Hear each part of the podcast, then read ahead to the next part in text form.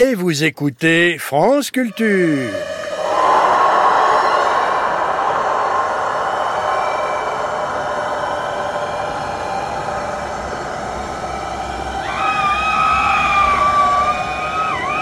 Il est nécessaire de rester autant que possible fidèle à l'histoire, l'authenticité de tout ce qui est vérifiable, apportant en quelque sorte sa caution à la pure fantaisie de ce qui ne l'est pas.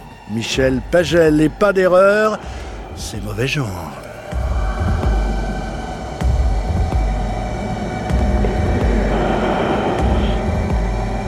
Mauvais genre parmi nobles seigneurs, gentes dames et singuliers troupeaux en ce dimanche, seigneurs et dames mis en scène par le romancier Michel Pagel dans Le Roi d'août, fresque médiévale parue avec grand succès en 2002 et réédité par les Moutons électriques, dont nous évoquerons d'ailleurs au fil de cette émission les 20 années de publication chronique en second temps d'émission, signée Céline Duchesnet, Esther Teillard et Jean-Luc Rivera.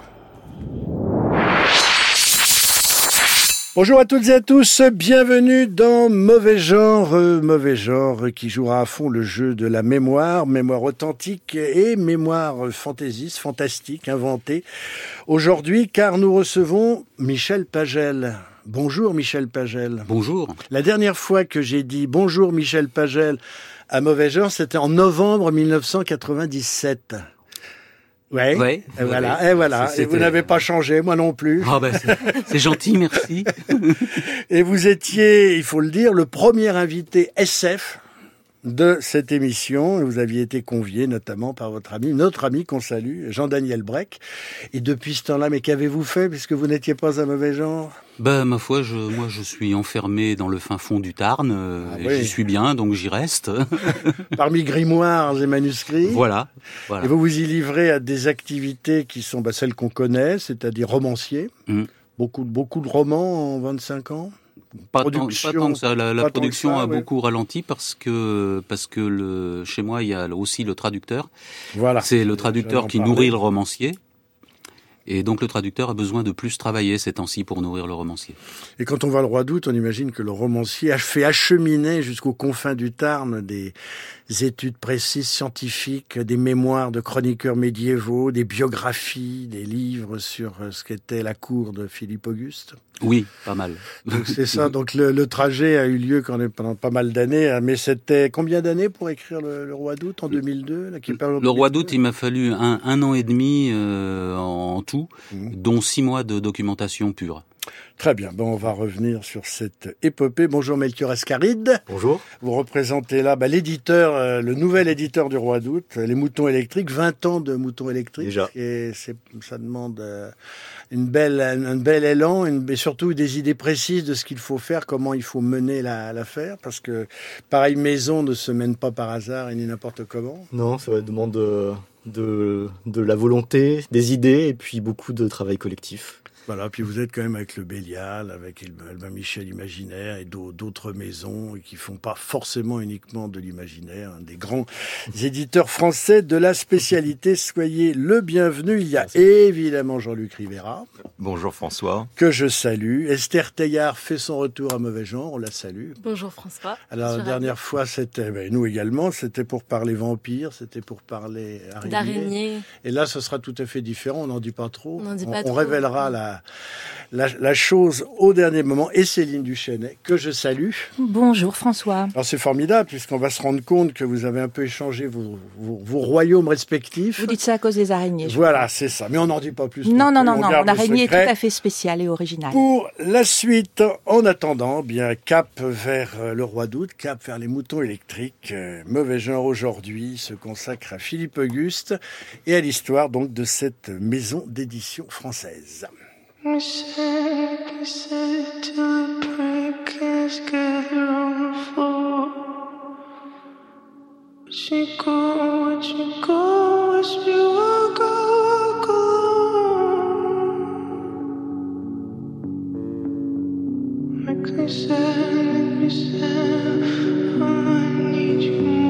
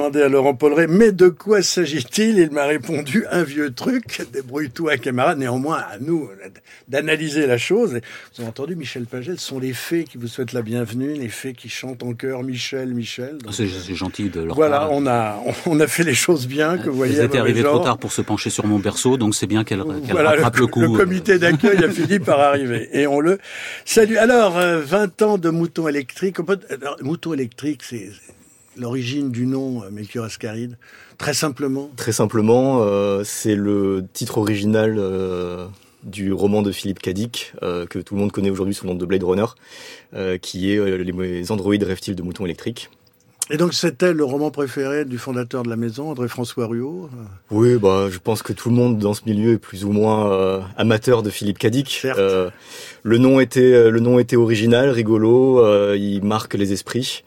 Euh, il est à la fois euh, à la fois référencé, euh, donc c'était c'était un choix presque presque évident, on va dire. Vous avez un très joli logo éditorial. On voit le, le- la tête et le museau du mouton pris dans une sorte de fil électrique avec une prise. C'est le même logo depuis toujours On l'a on l'a dépoussiéré euh, l'an dernier, je crois, si je dis pas de bêtises. Euh, je devrais le savoir parce que c'est moi qui l'ai fait.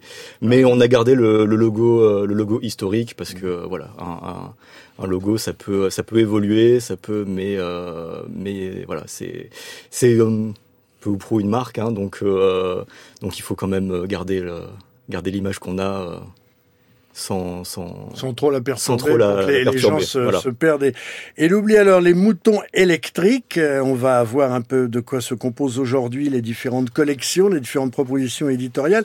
Mais vous, vous auriez une autre proposition de nom, Monsieur Rivera? Alors, moi, en fait, Hein euh, je Il veut changer le nom.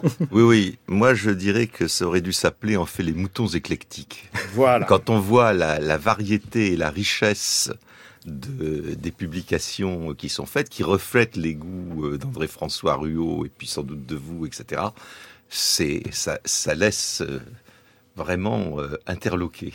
Et Bah, c'est formidable. Oui, c'est c'est un peu la beauté des littératures de l'imaginaire, c'est que euh, il y en a pour euh, tous les goûts et pour tout le monde. Donc euh, pourquoi se restreindre à un seul champ euh, quand il y en a autant face à nous quoi Oui, parce que quand on regarde euh, sur le site des moutons électriques, on regarde les différentes collections, bibliothèque voltaïque, bibliothèque des miroirs, bibliothèque rouge, il y a des choses extrêmement variées. Ça va depuis des, des monographies où on confond un peu l'érudition, la mythographie et la fiction sur des grands personnages de série, le James Bond, Arsène Lupin, Dracula, Frankenstein. Il y a des auteurs contemporains. On a reçu récemment Philippe Javorski, autre grand médiéviste de l'imaginaire en France. Et puis il y a euh, le retour en grâce de toute une série de publications populaires euh, début de siècle, fin de siècle.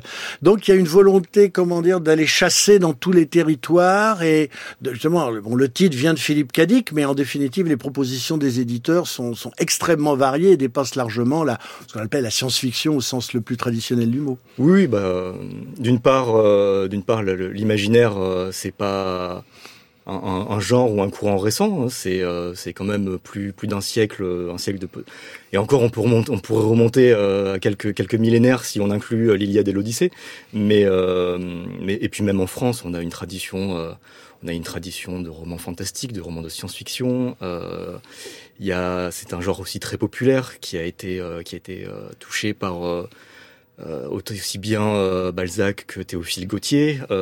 Donc euh, pourquoi pourquoi là, se là, limiter, oui. oui, là, pourquoi se, pourquoi se limiter euh, Il y a, euh, voilà, il faut aussi, euh, on, on a cette volonté de- de- d'entretenir cet aspect populaire et historique, mais aussi euh, de trouver euh, des, des, des auteurs ou autrices contemporains qui ont qui ont leur pierre à apporter aussi à l'édifice avec une vision peut-être plus plus contemporaine et plus plus plus adéquate, on va dire, de, de ce que peut être aujourd'hui l'imaginaire. Jean-Luc Rivera. Oui, euh, vous publiez aussi bien des auteurs français que, que, que des auteurs américains, etc. Et puis, euh, il y a aussi un, un pan de publication des moutons électriques qui me, qui me paraît très important, c'est tous ces magnifiques artbooks que vous avez publiés sur le merveilleux scientifique, sur des sur des illustrateurs comme Rackham, etc. Donc vraiment, vous touchez. Et puis il y a des romans graphiques aussi, dont un qui a été décidé par vous. Je résiste pas au plaisir de citer Fumé. Et, et, donc euh, il y a une, une importance euh, euh, très grande qui est apportée aussi à tout l'aspect visuel. Et je pense qu'on va reparler ensuite des couvertures qui sont qui sont vraiment quelque chose de très frappant euh, chez les moutons. On reconnaît instantanément euh, une publication des moutons sur une table effectivement, il y a un grand travail graphique et, éditorial, mais ça, ce sera plus tard, pour un peu plus tard dans, dans, l'émission. On va maintenant, effectivement, alors se concentrer sur le roi d'août. comment peut-on présenter Michel Pagel euh, depuis sur les 25 ans écoulés, euh, Jean-Luc Rivera? Parce que là aussi, on parlait de moutons éclectiques. Alors, effectivement, il y a, il y a un éclectisme éditorial extrême euh, chez le mouton électrique, mais quand on voit le, le roi d'août qui campait vraiment avec ses 450 pages ficelé et solidement euh, architecturé et charpenté, on se dit que bon, effectivement, c'est un homme. Michel Pagel est un romancier historique chevronné, mais quand on regarde la bibliographie, il y en a pour tous. C'est comme au mouton électrique, il y en a pour tous les goûts, euh, tous les publics et toutes les inspirations, depuis l'humour jusqu'à l'angoisse et le, le, fantastique. Ah oui, on avait découvert, enfin moi en tout cas, j'avais découvert euh, Michel Pagel il y a bien longtemps avec ses romans de science-fiction. Comme beaucoup, il a débuté, je crois, au Fleuve Noir. Bon, mais il a écrit des romans de fantasy, euh, des romans de fantastique, euh, etc. Donc lui aussi est un romancier éclectique qui a tout à fait euh, sa place au mouton. Et le roi d'août, quelque part, est une singularité finalement, je dirais un petit peu, parce que moi, quand je pense roman historique chez vous, je pense à votre série des Immortels, dont il y a eu deux volumes qui se déroulaient dans l'Antiquité. Hein, C'était Sumer, puis euh, l'Égypte antique. Et puis là, il y a ce roman qui en plus est d'une euh, excessivement fouillé sur la vie de Philippe Auguste à partir de et vous développez euh, un roman à partir d'une vie qu'on pensait connaître, et je me suis aperçu en lisant Le Roi d'août que je ne connaissais absolument pas la vie de Philippe Auguste. Vous n'êtes pas le seul, mais euh, ce que je veux dire, oui. Qu'est-ce qui a décidé alors euh, Michel Pagel à, à, entrer en campagne, c'est-à-dire à rassembler euh, son hoste, comme on disait au Moyen Âge, son armée, à se lancer en campagne pour un ouvrage pareil? Ben, en fait, euh, c'est il y a très très longtemps. Euh, J'étais tout jeune écrivain. J'ai lu un, non pas un roman, mais un livre d'histoire de, de Régine Pernoud, mmh. qui était consacré à historienne fameuse, spécialiste de Jeanne d'Arc notamment. Absolument, et de Richard Cœur de Lion. Mmh. Et là, en l'occurrence, c'était c'était un livre sur euh, Blanche de Castille. Et il était mentionné, simplement mentionné au détour d'un paragraphe, puisque ça se passe bien après, euh, que euh, Philippe Auguste avait épousé en seconde noce la sœur du roi de Danemark, qui était une jeune femme tout à fait euh, belle, intelligente, euh, enfin qui avait toutes les qualités. Une princesse du Moyen Âge. Voilà, qu'on demandait à l'époque à, à, une tête couronnée féminine. Et euh, il avait l'air ravi, Philippe Auguste, de, de ce mariage. Et puis au sortir de la nuit de noces, eh ben il pouvait plus la voir. Euh, dès qu'elle approchait, euh, il commençait à être pris de frissons, euh, comme comme s'il s'agissait vraiment d'un du dernier des monstres, quoi. Et alors tout ça, il a suffi d'une nuit. Oui. Absolument. passer, passer l'un avec l'autre. Voilà, passer l'un avec l'autre. Jusqu'à jusqu'au début de la nuit de noces, ils étaient ravis, et à la fin de la nuit de noces, ils l'étaient plus du tout. Et donc, on n'a jamais su pourquoi. On n'a jamais su pourquoi il a eu cette réaction euh, à ce point euh, épidermique euh, contre cette jeune femme qui, a priori, ne méritait, ne méritait pas ça. Et il l'a quand même fait enfermer dans une tour pendant 20 ah, ans. enfin, bon, et pour la reprendre de manière tout aussi mystérieuse d'ailleurs à la fin de son règne, juste avant la bataille de Bouvines. Et voilà, donc moi ça, ça m'a, ça m'a totalement parlé cette histoire parce que parce que j'aime bien les énigmes. Et puis à l'époque, je lisais pas mal de Poul Anderson, qui était d'origine danoise, donc il, y avait, il, parlait beaucoup de légendes danoises, notamment de, de créatures non humaines. Euh, et donc je me suis dit, il y a quelque chose là-dessous, forcément. Si s'il si, a plus voulu de cette femme, c'est forcément qu'elle était inhumaine, non humaine. Voilà. Moi, ça m'a paru évident, si vous voulez. Ça serait pas, sans doute pas évident à un historien. Ah oui, ça c'est clair que en tant- en tant que la non-humanité moi, euh, ça m'a tout à fait. Donc, je suis parti de là. Et, et euh, après, bon, j'ai attendu un peu parce que, comme je disais, j'étais tout jeune romancier, et j'avais pas du tout les épaules pour faire un bouquin de cette taille-là ni de Mm. cette ambition-là. Donc, j'ai attendu bien 20 ans avant de le commencer. Mais euh, pendant ce temps-là, j'ai accumulé de la documentation, en sachant que je l'écrirais un jour, ce livre. Et plus j'accumulais la documentation, plus je la lisais, plus je me suis rendu compte que mon personnage, c'était pas Isambourg, la, donc la sœur du roi de Danemark en question, qui s'appelait Ingeborg et qu'on a rebaptisé Isambourg quand elle est arrivée en France, euh, mais, mais que c'était Philippe, le personnage, hein, le personnage vraiment. Euh, Mais c'est quand même lui, ce- qui le devait être porteur le de l'énigme, Voilà. D'autant plus le, que le roi qui incarcère son, sa reine. Ouais, ouais. Et d'autant plus que Philippe Auguste, quand il avait 14 ans, s'est perdu dans la forêt de Compiègne. Il a, il a perdu la chasse et il a disparu pendant, je sais plus, 24 ou 48 heures. Et on n'a jamais su non plus ce qui lui était arrivé. Il en est ressorti totalement traumatisé. Mais alors, euh, Michel Pagel, là, vous pointez deux énigmes et, et un fait, je dirais, qui n'est pas documenté, c'est qu'a-t-il fait pendant 40, 24, 48 Voilà. heures? Heureusement, vous êtes là pour répondre à cette euh, question. Mais alors, j'imagine que les chroniqueurs de l'époque euh, se sont un peu penchés sur euh, cette répudiation et cette incarcération, que les historiens, on doit avoir sur leur idée derrière la tête quand même.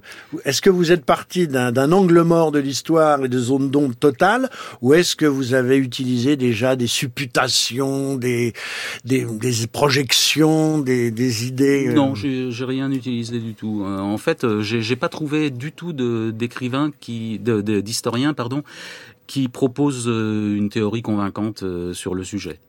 Il y a, eu un autre roman qui a été qui a été écrit sur le sujet.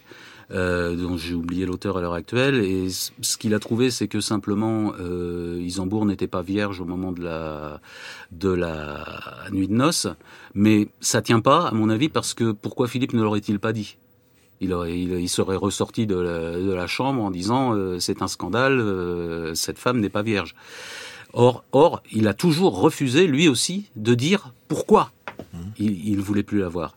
Donc il y a forcément quelque chose de plus compliqué que ça. C'est, ça peut pas être aussi simple que qu'une simple question de, de vertu entre guillemets.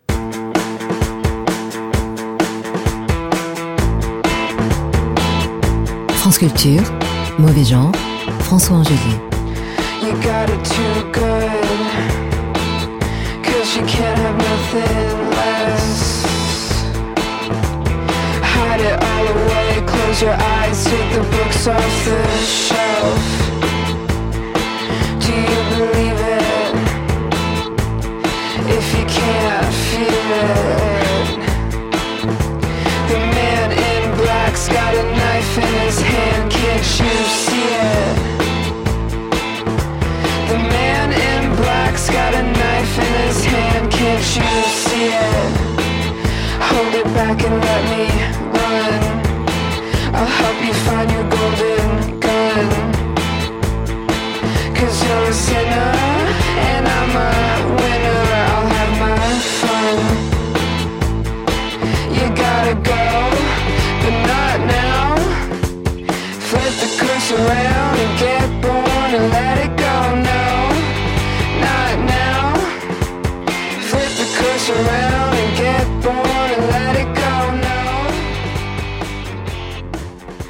Voilà, changement d'atmosphère grâce à Laurent Polleret pour aller aux sources cachées des problèmes maritaux et matrimoniaux du pauvre roi Philippe Auguste. Parce que Michel Pagel, lui, a une thèse. Alors, euh, nos amis, là, pensaient à une question d'in- d'in- d'intersexualité, euh, Céline Duchesnet. Non, mais je crois que euh, c'est ce que vous avez dit. En fonction de sa culture personnelle, on va, on va trouver justement essayer de trouver une réponse personnelle. Moi, je me suis demandé si c'était pas, par exemple, une personne, euh, un intersexe, par exemple. Oui, pourquoi pas Pourquoi pas Mais j'ai pas plus de, de raison de le dire Mm. que vous de penser que c'était peut-être une Mais- créature imaginaire. Une, une fois de plus, l'intersexe, je vois pas pourquoi Philippe Auguste ne se serait pas précipité hors de la chambre en criant "Mais écoutez, c'est un homme." Ou- oui, mais je, sais, je suis même pas sûr qu'il serait allé vérifier si loin. euh. Il y a des choses plus évidentes. Alors, Jean-Luc Rivera, de quoi s'agit-il dans Le Roi d'août Alors en fait, dans, le roi d'août, euh, c'est euh, le résultat de la propre expérience euh, qu'a cité Michel Pagel à 14 ans. Si le roi a été traumatisé après ses 48 heures de disparition dans la forêt de Compiègne, c'est parce qu'il avait été enlevé par une créature euh, surnaturelle, hein, une nymphe, on peut le, on peut, on peut le, Le- dire. Je crois oui, qu'on on on peut casse pas comme parce que ça, ça apparaît dès le Ah bah prologue. c'est le, le donc, récit d'ouverture. c'est le récit d'ouverture, donc on peut, on peut en parler. Et euh, qui se venge du fait d'avoir été trompé par Hugues Capet euh, quelques siècles avant. Oui. Et donc, en fait, d'avoir perdu son bébé qui a été enlevé par Hugues Capet. Et l'origine véritable des Capétiens, c'est que ce sont des créatures en partie sur des bâtards surnaturels. Et d'où euh, le toucher des écrouelles, leur pouvoir de guérison et l'affinité euh, qui se révèle de Philippe Auguste pour l'eau, avec des anecdotes ensuite qui là aussi sont tirées de chroniqueurs euh, de l'époque, ce qui ne veut pas dire que c'est fiable, mais à partir de là, vous montrez euh, très très bien, et, et ça je pense que ça a dû être euh, aussi assez difficile, assez compliqué à mettre, à mettre en œuvre et par écrit, tous les tiraillements de Philippe, entre pris entre la peur d'être damné, parce que surnaturel en partie, et en même temps euh, cette foi chevillée au corps comme euh, les gens de son époque. Alors, Michel Pagel, réponse en plusieurs temps. D'abord, comment avez-vous euh, choisi de vous orienter vers la thèse de la, nymphe prédatrice Deuxièmement, et puis après, l'imaginaire euh, construit avec l'eau et tout. Que- comment s'est s'est passé cette espèce de, de genèse comme ça, imaginaire, d'événements historiques, eux, bien réels? Euh, c'est difficile à dire. Moi, je, Bah, moi, j'imagine, oui. co- comme je disais tout à l'heure, j'ai imaginé immédiatement qu'il y avait quelque chose de surnaturel là-dessous, ou dis- disons de, de oui, d'un peu fantastique.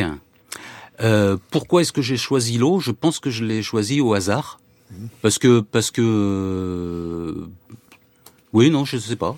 Pourquoi j'ai choisi l'eau spécialement euh, Parce que, en fait, dans, dans ce monde, j'imagine qu'il y a une race qui vit auprès de l'humanité, mais cachée de l'humanité, et dont les divers membres sont liés à l'un ou l'autre élément. Donc certains à la terre, certains à l'eau, certains au ou alors au L'air, le feu, les, quatre voilà. éléments, les, élémentaires. oui. Et les ou, ou bien même le feu, comme euh, ce qui sont des euh, pas le feu, les, les arbres qui sont des équivalents de dryades finalement qui, qui vivent dans les arbres.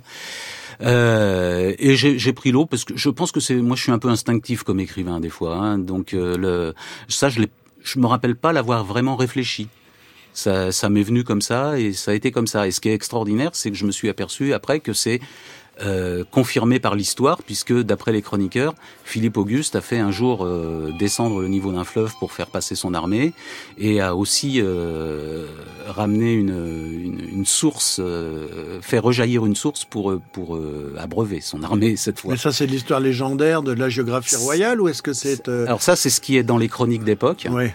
qu'ont qu'ont écrit des gens comme Rigord ou Guillaume le Breton, qui, Mhm. étaient les, qui ont été les, les chroniqueurs du, du règne de Philippe Auguste. Et pour eux, c'est bien sûr euh, Dieu qui est intervenu et qui a donné au roi le, pouvoir d'avoir ce pouvoir sur l'eau. Mais le problème, c'est que voilà, est-ce que est-ce que c'est moi qui suis le plus fantastique là-dessus ou est-ce que c'est eux? À chacun de trouver sa réponse.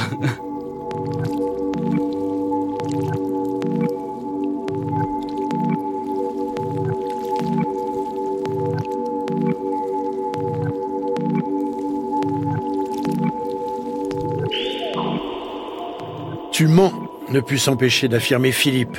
Tu voulais être reine, c'est pour cela que... Ne dis pas de bêtises, le coupa Lisamour avec plus de commisération que de colère. Qu'en avais-je à faire d'être reine? Peux-tu me le dire? Je suis une fille de l'eau. Dans vos villes, j'étouffe. Et puis, il y a autre chose, la magie, ou la nature, comme tu préfères, est une dame capricieuse. Ceux d'entre nous qui choisissent de vivre parmi les humains doivent payer pour cela un prix exorbitant, grandir et vieillir au même rythme que leurs frères d'adoption. Si j'avais suivi Hugues, je ne serais plus que poussière depuis bien longtemps. Il y en a parmi nous pour considérer que ce prix n'est pas trop élevé. Ils croient que nous sommes condamnés, que la race humaine et elle seule doit hériter de la terre, qu'afin de survivre, nous devons nous fondre en elle, mêler notre sang au sien. Baliverne, à mon sens. Mais ils sont moins rares qu'on pourrait le penser. Je ne serais pas surprise qu'il y en ait jusque dans ton entourage, dissimulé sous un masque d'humanité. Elle poussa un bref soupir. Quoi qu'il en soit, je n'étais pas prête à échanger des siècles de plaisir contre quelques années de pouvoir. Je sais, pour certains, le pouvoir est plaisir. Hugues était de ceux-là. Tu en es peut-être aussi. Moi non.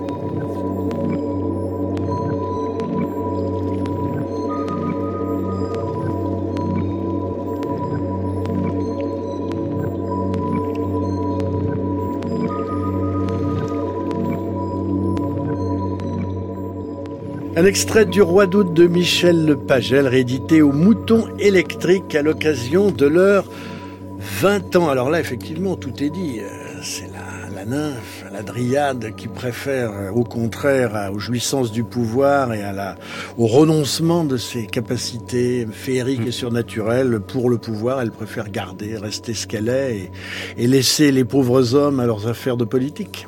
C'est ça. Et, et en plus, elle veut se venger de Hugues Capet, et donc euh, à travers son descendant, puisque bon, elle l'aurait fait avant si elle avait pu, mais là c'est le premier sur lequel elle arrivait à mettre la main, vu qu'il s'est perdu justement dans la forêt, pas très loin de la de la de la rivière où elle vit. Et elle, elle veut euh, en quelque sorte le violer pour se faire faire un enfant, de manière à, de manière à, bah on m'a pris un enfant, j'en prends un au roi de France. Voilà. Bon, c'est c'est une application bête de la loi du talion. Elle s'en rendra compte un petit peu plus tard, mais euh, ça, ça explique euh, ce traumatisme de Philippe Auguste aussi, où j'ai où j'ai considéré qu'il avait été victime d'une agression sexuelle finalement quand il était adolescent, et, euh, qu'il est très fragile de ce côté-là. Et comme il s'aperçoit que la femme qu'il vient d'épouser est de la même race que celle qui lui a valu ce, traumatisme quand il était adolescent, c'est pour ça qu'il il ne supporte pas qu'elle l'approche, alors que c'est comme les humains, il y a des gentils et des méchants dans cette euh, dans cette race de de personnages. Et il a eu affaire à une très méchante au début et enfin une très aigrie plutôt alors que la sœur du roi de Danemark, Isambourg, est quelqu'un de tout à fait très bien, tout à fait bien. Melchior Ascaride, pourquoi rééditer euh, Le Roi d'août à l'occasion des 20 ans des moutons électriques, euh, indépendamment du fait que le roman est paru il y a 21 ans. Pourquoi ce roman-là? Euh, Pourquoi ce type de fiction? Pourquoi cette catégorie d'imaginaire? Euh, Ne déjà dites parce pas que, parce que Michel est sympa, mais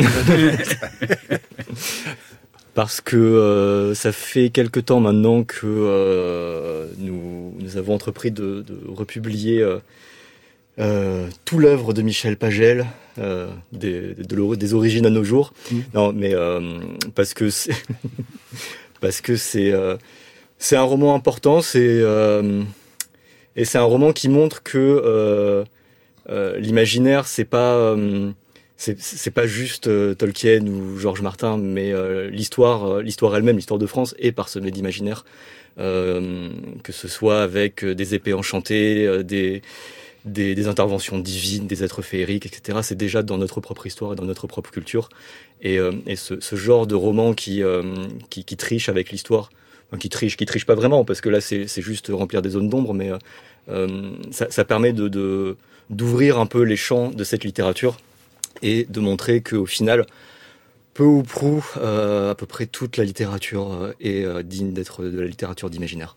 D'autant plus qu'il y a quand même dans le catalogue des moutons électriques, Melchior Ascaride, des, publications sur les, les super-héros, enfin, les héros emblématiques, j'en ai cité quelques-uns tout à l'heure, qui participent un peu de cette idée de mélanger l'histoire et la fiction, puisque vous, vous racontez dans une monographie l'histoire d'un héros, en mêlant un petit peu, évidemment, en utilisant bien sûr les fictions dont il est le personnage principal, mais en utilisant la véritable histoire, d'autres histoires, en mettant une sorte de méta, de méta-récit euh, héroïque. Euh, là, c'est un peu ça aussi. Oui, bah c'est c'est le, le propre des personnages euh, historiques ou semi-historiques, c'est qu'au final euh, ils, ils appartiennent un petit peu à tout le monde et à, à chacun de s'en de s'en emparer euh, pour pour en étoffer l'histoire. Et, et c'est vrai que dans les, les monographies qu'on a pu faire euh, par le par le passé, euh, on peut on peut reconstruire comme ça une une histoire euh, presque une biographie réelle d'un personnage fictif. Donc pourquoi au final la version de, de, de Michel Pagel sur l'histoire de Philippe Auguste serait moins, moins valide qu'une autre.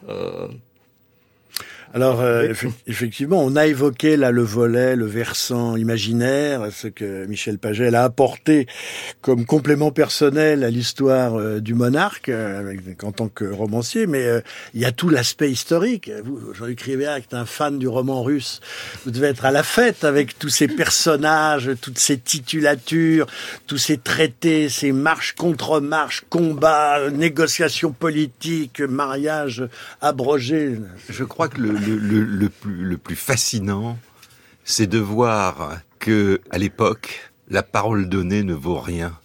On la reprend aussitôt, donc on signe, on signe, on signe, on se prête des, on se fait des serments euh, à la vie, à la mort, et euh, une semaine plus tard, c'est terminé. C'est la traîtrise permanente, surtout d'ailleurs entre membres d'une même famille, euh, quand on, le- quand on voit euh, toute la manière dont ça se passe entre les différents membres de la famille de Champagne, qui sont parents du roi, opposés à ceux de Hainaut, etc.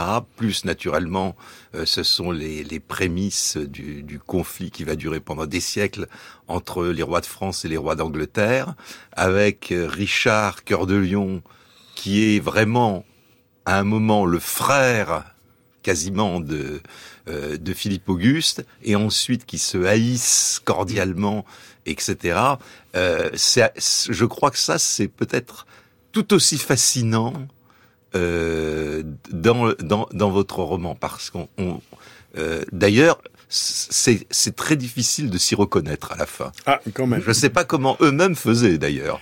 Jean-Michel Paget, la, vol- la volatilité euh, des, des alliances et autres accords, euh, C'est- ententes. C'est, ça m'a pris un peu de temps pour euh, pour y mettre de l'ordre. Oui, c'est, Oui, parce c'est que il y a- une pa- simple. il y a une page de remerciements qui est assez fournie. Euh, mais alors ça, c'est une question que je vous pose. Moi, je suis, je suis pas romancier, mais je veux dire, comment arrive-t-on à, à pétrir euh, ce qu'il a fallu d'informations historiques pour faire un pareil roman Parce que ça fait quand même 480 pages.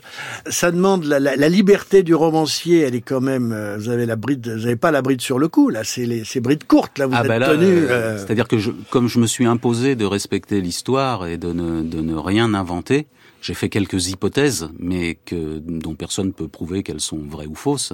Tout ce qui est vérifiable est attesté par les historiens à notre époque. Ce qui ne veut pas dire que ce soit forcément la vérité. Peut-être un jour on découvrira autre chose. Mais euh, oui, j'ai j'ai tenu à, à ce que ce soit absolument euh, véridique du point de vue historique, parce que sinon, mes hypothèses ne reposent sur rien.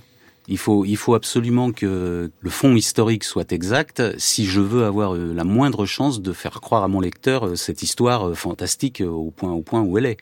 La véracité de l'aspect historique donne sa caution à la fantaisie que j'ai plaquée par-dessus dans les zones d'ombre de l'histoire, là où pour l'instant il n'y a rien. Parce que je reprends la phrase que je citais en ouverture, il est nécessaire de rester autant que possible fidèle à l'histoire, donc vous, vous êtes traité d'événements et de personnages authentiques, donc il y a une fidélité nécessaire. On peut pas non plus partir dans la, dans la nature totalement sans tenir compte à la fois des chroniqueurs et puis du travail des, des historiens depuis des siècles. L'authenticité de tout ce qui est vérifiable apportant en quelque sorte sa caution à la pure fantaisie. Alors c'est ça qui est intéressant, c'est que vous vous appuyez sur ce qui est vérifié pour en puis décoller après sur, vers, vers des horizons totalement imaginaires. C'est le principe, oui, moi c'est Ouais. ce qui m'a intéressé. Melchior Ascaride, quel point de vue sur cette méthode de travail, c'est-à-dire à la limite de, de se renforcer, de renforcer l'imaginaire avec l'histoire euh, authentique? Euh, pourquoi pas? Euh, Après, c'est vrai que là où c'est compliqué, euh, euh, ça dépend, euh, ça dépend des sources, ça dépend du, du, du personnage. Là, c'est vrai que quand on est sur des, des témoignages dont, médiévaux dont la véracité euh, vaut ce qu'elle vaut, euh, bon, ça- est-ce que ça fait office de vérité euh, euh, par rapport à des personnages plus, plus contemporains Mais euh, moi, je trouve que c'est intéressant de, de, de coller comme ça et d'imaginer reconstruire euh, une, une histoire. Après, on peut tricher et verser dans quelque chose qui se rapprocherait peut-être plus de l'Uchronie que, euh, que d'un récit, euh, que d'une biographie fictive, mais, euh, mais je pense que c'est important qu'on puisse s'emparer euh, de, de, de l'histoire et des légendes. Euh, c'est un peu notre matière commune, donc euh, à chacun de proposer sa version, euh, aucune n'est a priori. Enfin, pour la période médiévale. Pour la Troisième République, c'est plus compliqué. Ah oui, oui, bien, oui, Mais, bien euh, sûr. Quoique, quoique. On peut imaginer après, euh, on, peut imaginer autre chose, mais après, si euh, s'il y a suffisamment de, de, de, de zones d'ombre dont, dont on peut s'emparer, que chacun propose sa version.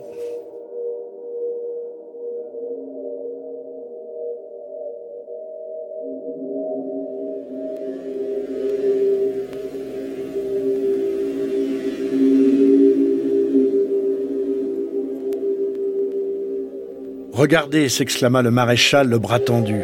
Le jeune Plantagenet se demanda un instant de quoi il parlait, puis ses yeux s'écarquillèrent. C'est une illusion, balbutia-t-il. Cela ne se peut pas. Cela se peut si Dieu le veut, corrigea Raoul de Clermont. À genoux, mes seigneurs, à genoux et priez. Ses deux compagnons, cette fois, obéirent aussitôt, joignant leur exaltation à la sienne. Ceux des soldats qui se trouvaient assez près pour observer la scène, eux aussi frappés d'émerveillement, les imitèrent. Le mot se répandit rapidement dans le campement, provoquant un important flux humain. Bientôt ce fut une foule compacte qui se tint sur la berge, figée dans la prière ou la contemplation. La plupart de ces hommes avaient entendu parler du miracle de Levroux, mais quoique leur âme simple n'eût pas mis la chose en doute, jamais ils n'eussent cru assister un jour à un événement du même ordre. Pourtant, ils y assistaient. De leurs yeux, ils voyaient leur roi, en chemise, plongé dans les eaux tel le sein qu'on fêterait le lendemain, les traits marqués d'une expression qui pouvait être d'extase aussi bien que de douleur. Et de leurs yeux, ils voyaient les eaux baisser de part et d'autre de lui. La surface qui tout à l'heure léchait les berges en était à présent éloignée d'un pied, et le phénomène se poursuivait, s'accélérait. Le ciel demeurait gris si bien que pas un rayon de soleil ne jaillit entre les nuages pour se poser sur Philippe et le désigner comme un bienheureux. Plus tard, cependant, nombre de soldats jureraient que cela avait été.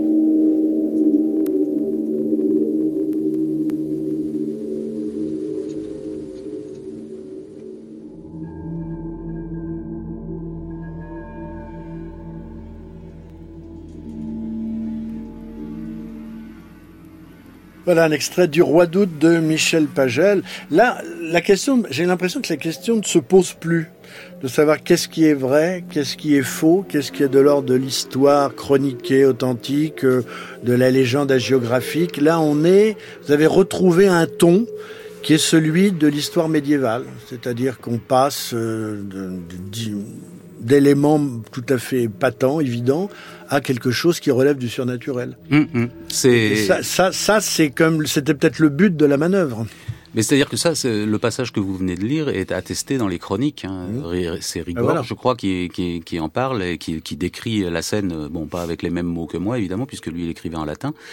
Mais euh, c'est voilà, c'est, je crois pas qu'il y ait des historiens vraiment pour croire que ce soit vraiment arrivé, ou en tout cas peut-être pour pour une raison physique quelconque, euh, le, le, le, niveau du fleuve a baissé. Mais en tout cas, l'historien, lui, était le chroniqueur de l'époque, était soit persuadé que c'était le cas, soit payé pour l'écrire. Ah. peut-être les deux. Jean-Luc Rivera. Il ne faut pas oublier non plus euh, que votre hypothèse est très plausible euh, de de Philippe Auguste euh, et de Hugues Capet auparavant ayant euh, eu des relations avec euh, avec une créature surnaturelle, parce que à l'époque de Philippe Auguste, il y a une des très grandes familles françaises qui, elles, se vantent de descendre d'une fée, c'est la famille des Lusignans. Donc l'hypothèse que vous avancez est tout à fait probable, puisque on a, on a une autre famille dont ce genre, dans laquelle ce genre de relation est attesté. Donc à partir de là, Michel rien à dire. rien à dire.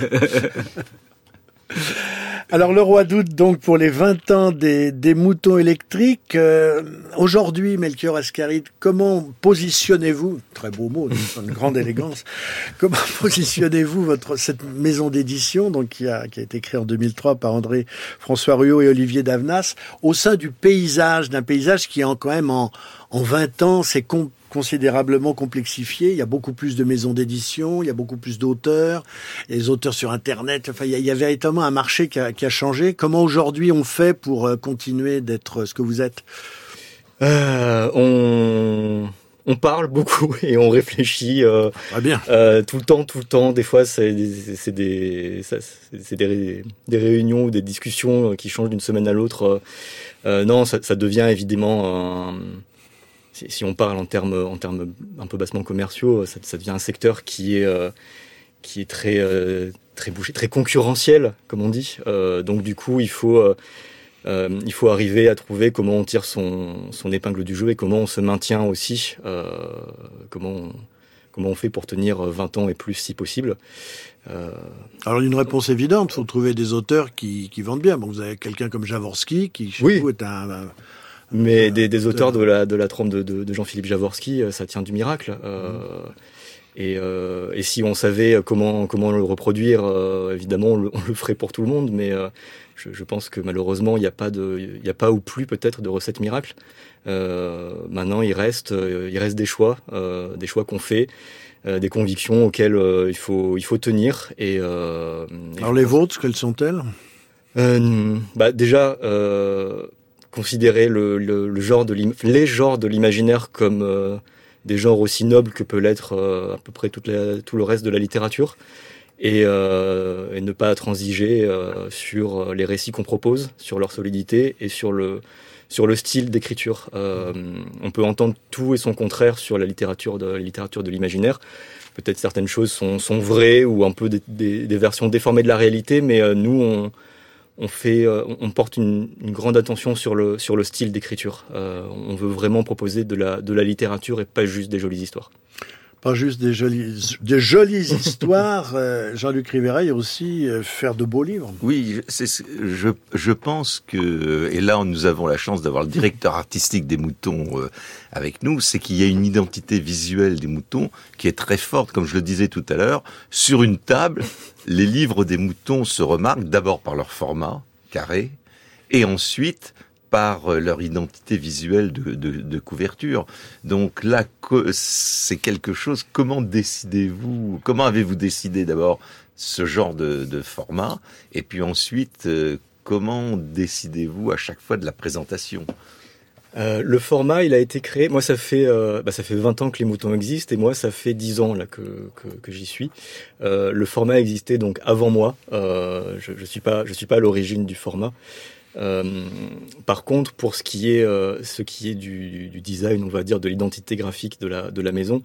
Euh, alors, il faut savoir que mon prédécesseur euh, Sébastien Hayez avait déjà considérablement euh, abattu de, de- de travail parce que c'est grâce à son travail que moi je suis allé voir les moutons par la suite parce que je me suis dit tiens il y a, y a une maison qui propose quelque chose qui m'intéresse et qui est dans, dans le, le, le- les lignes de ce que moi je Oui, moi, donc je il y a un raffinement sur l'image, les, les illustrations de couverture, Oui, oui, le bah- pelliculage, le format. C'est Ouais, et puis au mouton électrique, on, on est euh, à, à peu près tout le monde, euh, on est des passionnés d'image aussi. Euh, c'est euh, c'est c'est quelque chose qui nous tient à cœur, que ce soit via la bande dessinée, via l'histoire de l'imagerie aussi euh, euh, féerique, du, du, du merveilleux scientifique.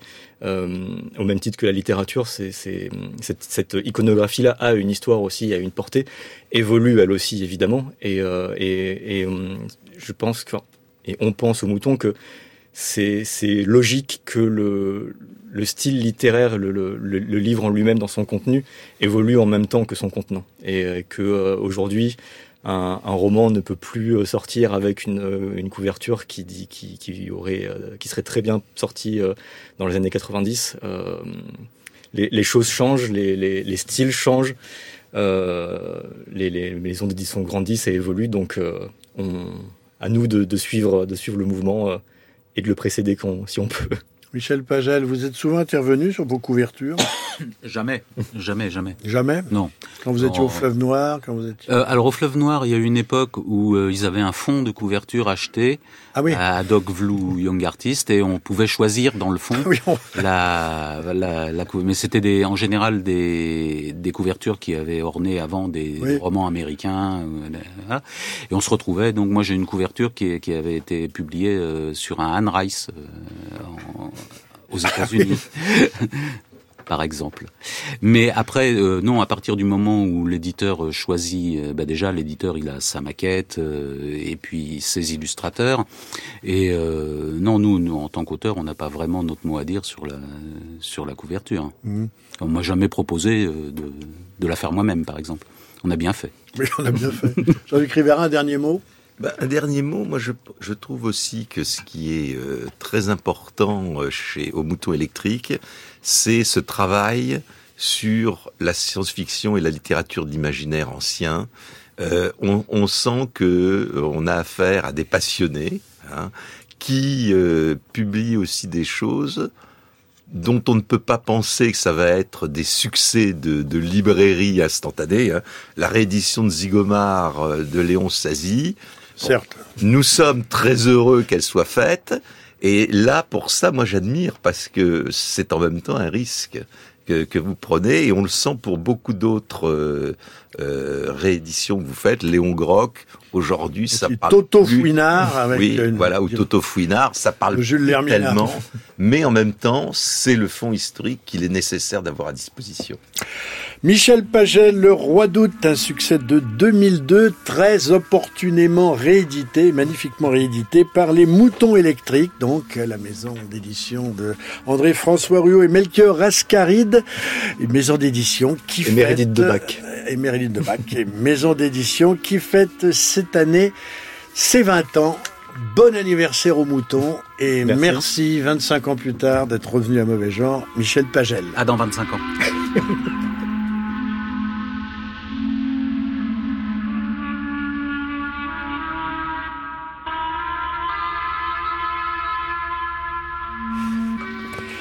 L'almanach de l'étrange. Céline Duchesnet, c'est à vous. Saviez-vous qu'il existe des araignées qui ont le pouvoir de vous faire danser? Ces araignées que l'on trouve en Sardaigne sont surnommées argia en italien et leur morsure fort douloureuse peut provoquer chez l'humain une sorte de transe. On parlera alors de danse de l'argia. Il faut savoir que ces araignées ont une particularité. Elles mordent exclusivement les hommes et entraînent chez eux un comportement peu courant puisque les hommes mordus se transforment en femmes en portant des vêtements féminins quand ils ne se mettent pas à pousser des cris comme s'ils accouchaient. Autant dire que cela fait désordre et que la communauté villageoise à laquelle appartient le mordu va chercher par tous les moyens à le ramener dans le droit chemin. C'est du moins ce qu'un spectateur extérieur pourrait penser en assistant à ces scènes étonnantes. Mais c'était sans compter Clara Gallini, une anthropologue italienne qui a mené une enquête de cinq années sur cette étrange transe. De 1960 à 1965, elle a été dans plus de 200 villages pour comprendre ce qu'il se passait. Elle a récolté de nombreux témoignages sur les personnes mordues par les araignées et sur les cérémonies organisées pour les soigner. Car même si cette danse a disparu dans les années 50, elle reste très présente dans les mémoires. Elle a ainsi pu enregistrer des chants, comme ce chant de lutte contre l'argia où une femme menace l'araignée venimeuse de lui casser les mâchoires si elle l'attrape. E poi te non fai da sprenda mia, e gustavi te ne da prenda mia, a che vudi solia prenda mia, gusto una lugreia prenda mia, a zoami sorrasta prenda mia, En 1967, euh, Clara Gallini sort un livre sur ces cérémonies intitulé La danse de l'argia, fête et guérison en Sardaigne. Il est traduit en 88 en français et vient tout juste de ressortir aux éditions de l'Éclat Poche dans une nouvelle traduction. Grâce à cet ouvrage, on va suivre pas à pas l'anthropologue dans ses recherches et comprendre comment fonctionnaient ces rituels de soins à travers des chants, des danses, des cérémonies qui vont durer quelques jours. Car, explique Clara Gallini, en Sardaigne, l'araignée, l'argia, n'était pas perçue comme un simple animal, mais comme une âme errante, un esprit féminin qui s'est emparé de l'homme par la morsure et qui de lors l'habite. Afin de déloger cet esprit, il faut retrouver l'identité de l'argia, c'est-à-dire le nom de la femme morte qui a pris possession du corps de l'homme. Est-ce une jeune fille, une femme mariée, une femme qui accouche, une veuve? De quel village vient-elle? Les questions et les réponses sont données à travers des chants, comme par exemple cette question Tu t'es vêtu de noir, dis-moi si tu es nubile ou si ton mari est mort? Et la réponse Ανινία, ανινία, γεωλιά βουής πόζα, ενός σου ζωδράβου, τέντιος εις πόζου με μου της πετάσα βιπία. Dodo, Dodo, j'ai été fiancée, il a fait l'armée, j'ai mon fiancé, la petite m'attend. Les réponses permettront ainsi petit à petit de découvrir qui est l'âme errante, puis de la faire sortir du corps de la personne mordue et d'obtenir la guérison. Ces guérisons, prises en charge par la communauté des villageois, tiennent autant de l'exorcisme que de la fête. Car en mêlant chant, danse, dialogue poétique, gestes érotiques, lamentations, ce rituel basé sur un travestissement s'apparenterait presque à un carnaval. Pendant quelques jours, les règles du partage des sexes sont abolies et le qui aura changé de sexe le temps du rituel, aura entraîné dans sa danse toute sa communauté. Il en ressortira guéri grâce à la puissance du collectif et la vie pourra prendre son cours.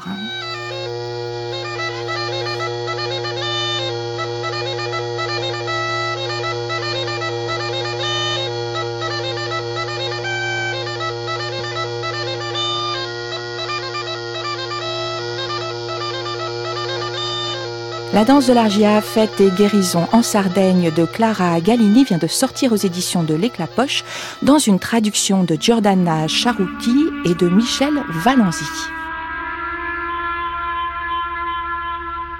Merci pour cet almanach de l'étrange arachnéen, Céline.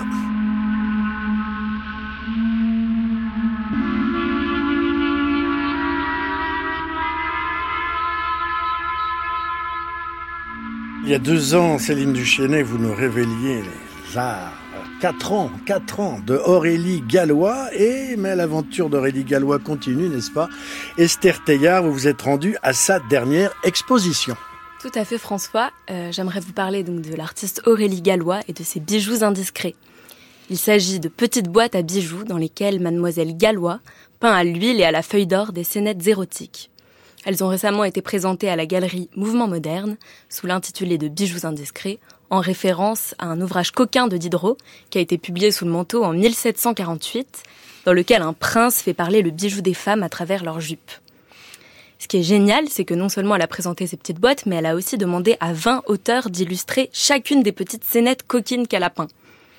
Donc elle a demandé évidemment à notre ami Christophe Beer de choisir une de ces petites miniatures et d'en écrire une nouvelle. Et Beer ne nous a pas étonnés en choisissant la peinture d'un anus, qui était une minuscule boîte euh, argentée euh, à l'intérieur de laquelle on trouve une, petite peinture rose qui ressemble à une fissure, un petit craquellement très délicat. Et Beer nous a donc euh, donné une superbe nouvelle dans laquelle le narrateur pose en muse pour une peintre autoritaire, il faut le dire. Et le sujet de la toile étant son anus, donc le narrateur à quatre pattes s'offre complètement à euh, l'artiste, buvant dans une écuelle, c'est totalement bizarre. En découvrant le travail de mademoiselle Gallois, j'ai été très étonnée par l'habileté avec laquelle elle jongle avec une tradition euh, très 18e de l'art érotique. Il y a quelque chose de très bien réalisé, de très érudit dans sa peinture. Elle débute son ouvrage par cette phrase absolument mythique de Fragonard qui disait « Je peindrai avec mon cul ». Et en même temps, il y a quelque chose de très moderne. Le plaisir féminin est en première ligne, peint avec gourmandise, presque avec désobéissance. Et ce qui est génial, c'est qu'il y a une sorte de pudeur quand on, quand on est spectateur et qu'on ouvre, on ouvre ces petites boîtes, on sait pas trop exactement à quoi s'attendre. On est d'abord timide, on ouvre doucement la boîte, et puis tout d'un coup, on se retrouve euh, voyeur, euh, regardeur presque à l'œil euh, lubrique devant l'érotisme des peintures d'Aurélie Gallois. Ouvrir ces boîtes, c'est regarder à travers le verrou. On en revient toujours à Fragonard. Mais ce verrou-là n'est pas celui d'une ambiguïté sur la nature consentie ou non de la scène. Euh, la femme qu'Aurélie Gallois peint est en pleine jouissance. Elle ouvre ses jambes, elle regarde son corps, elle est complètement maîtresse de son anatomie. Il y a une de ces boîtes qui est ma préférée, je dois le dire, qui est une petite boîte ronde qui ouvre sur une femme nue se frottant contre un tronc d'arbre. Elle est absolument magnifique. Et ce qui est aussi génial, une autre idée superbe de l'artiste Aurélie Gallois, c'est d'avoir travaillé avec le maître parfumeur Dominique Ropion pour accompagner son exposition d'une odeur de corps. De nouveau, on a l'impression d'être dans une tradition un petit peu classique, celle de parfumer les lettres érotiques, euh, les lettres coquines, mais ici, pas du tout. Le parfum n'est pas du tout sucré ou écœurant, c'est un parfum salé. Elle a vraiment travaillé pendant longtemps pour trouver euh, une, une odeur de corps. Et elle m'a expliqué que quand elle a commencé son travail en 2015, c'était encore assez rare de voir une femme s'attaquer à l'érotisme, voire à la pornographie, sans tomber dans la niaiserie vanille ou euh, se situer sur la scène de l'art queer. Elle, elle assume pleinement sa position d'artiste femme hétérosexuelle, qui représente un corps féminin euh, très sensualisé, qui s'excuse de rien, tout en ouvrant la porte, la petite boîte de la jouissance de la femme qui défend, euh, voire exhibe son plaisir sexuel. Une dernière chose, c'est qu'elle m'a raconté euh, le pouvoir érogène de ces boîtes. Apparemment, des femmes auraient retrouvé euh, leur libido en l'ouvrant. Elle dit elle-même faire des pipe shows portables. Elle se retrouve en avril au PAD, le Paris Art Design, puis au laboratoire expérimental Jacques Mousse, où elle va faire des grands formats en travaillant le latex. Voilà, ça promet. Merci Esther Teillard. Et puis tous les renseignements à retrouver sur notre site Parole à Jean-Luc Rivera. Alors moi, je vais euh, pas éveiller, je pense, euh, la libido de, des, des personnes qui nous écoutent. Je vais d'abord vous parler d'une trilogie, Wayward Pines, euh, de Black Crouch, qui vient de sortir dans la collection euh, Totem chez Gallmeister. Et euh, Blake Crouch est un auteur de, de, de science-fiction qui a eu plusieurs romans déjà traduits en français. Les deux premiers, curieusement, les deux premiers volumes de cette trilogie avaient été publiés il y a déjà de nombreuses années, et on attendait vainement le troisième. Ça y est, ça vient maintenant d'être fait. On a le récit complet. Alors les premières pages font irrésistiblement penser à Twin Peaks, hein, avec euh, l'agent fédéral Ethan Burke qui est envoyé dans la petite ville de, rurale de Wayward Pines, au cœur de l'Idaho, pour euh, enquêter sur la disparition de deux de ses collègues. Alors l'hommage est voulu, mais euh, très très vite, Blake Crouch euh, développe une histoire euh, qui est plus qu'intrigante. Au fur et à mesure que la mémoire revient à Ethan Burke, qui s'est réveillé blessé amnésique, nous allons découvrir euh, les mystères de Wayward Pines, cette ville dont on ne peut sortir, où tous les habitants sont sous une surveillance constante et ont interdiction de parler entre eux de leur vie avant leur réveil dans la ville. Et quel est le rôle de David Pilcher, qui est un génie milliardaire qui vit reclus dans la montagne qui surplombe la ville et qui semble tirer tous les fils de ce village Potemkin où tout n'est que faux semblant?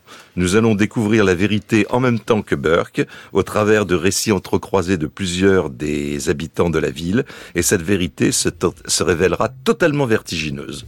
Une fois plongé dedans, impossible de, rep- de reposer les volumes. C'est un très bon thriller de science-fiction, même si l'on peut se poser une ou deux questions de vraisemblance sur des points de détail, mais peu importe, on se laisse emporter par la suspension d'incrédulité et le plaisir de lecture. Une mention maintenant. Alors, on change complètement de, re- de registre avec Les Vagabonds de Richard Lange chez Rivage. On est en 76, on est sur la, juste avant les fêtes du bicentenaire et on suit la route de Jesse et de son frère Edgar qui, sont, qui est un simplet, on peut le dire. Ce sont des vagabonds, c'est-à-dire des vampires qui errent depuis des dizaines d'années et qui se nourrissent de tous les rebuts de la société. Euh, le roman ne met en scène que des personnages, que ce soit tous les vampires qui sont dedans ou les chasseurs de vampires qui sont des fanatiques cinglés, tous, il n'y a rien, il n'y en a pas un pour rattraper l'autre. Le roman est noir, absolument formidable. Merci Jean-Luc, merci Michel Pagel et merci Melchior Ascaride d'avoir été ce soir et cet après-midi les invités de mauvais genre pour Le Roi d'août, dont réédité aux Moutons électriques, dont on fête les 20 ans. Nous avons également parlé de Clara Gallini, la danse de l'Argia, de la collection L'éclat poche. Aurélie Gallois, exposition à Paris aux impressions Au mouvement moderne. au mouvement moderne. Blake Crouch, Wayward Pines, c'est chez Gallmeister Collection Totem et Richard Lang, Les Vagabonds, c'est chez Rivage. Toute l'équipe de Mauvais Genre, Laurent Polleret, Sébastien Royer, Claire Pressignon, Céline Duchesne-Claire, Martin Duguerre, Esther Teillard, Jean-Luc Rivera et François Angelier vous remercie d'avoir suivi Mauvais Genre.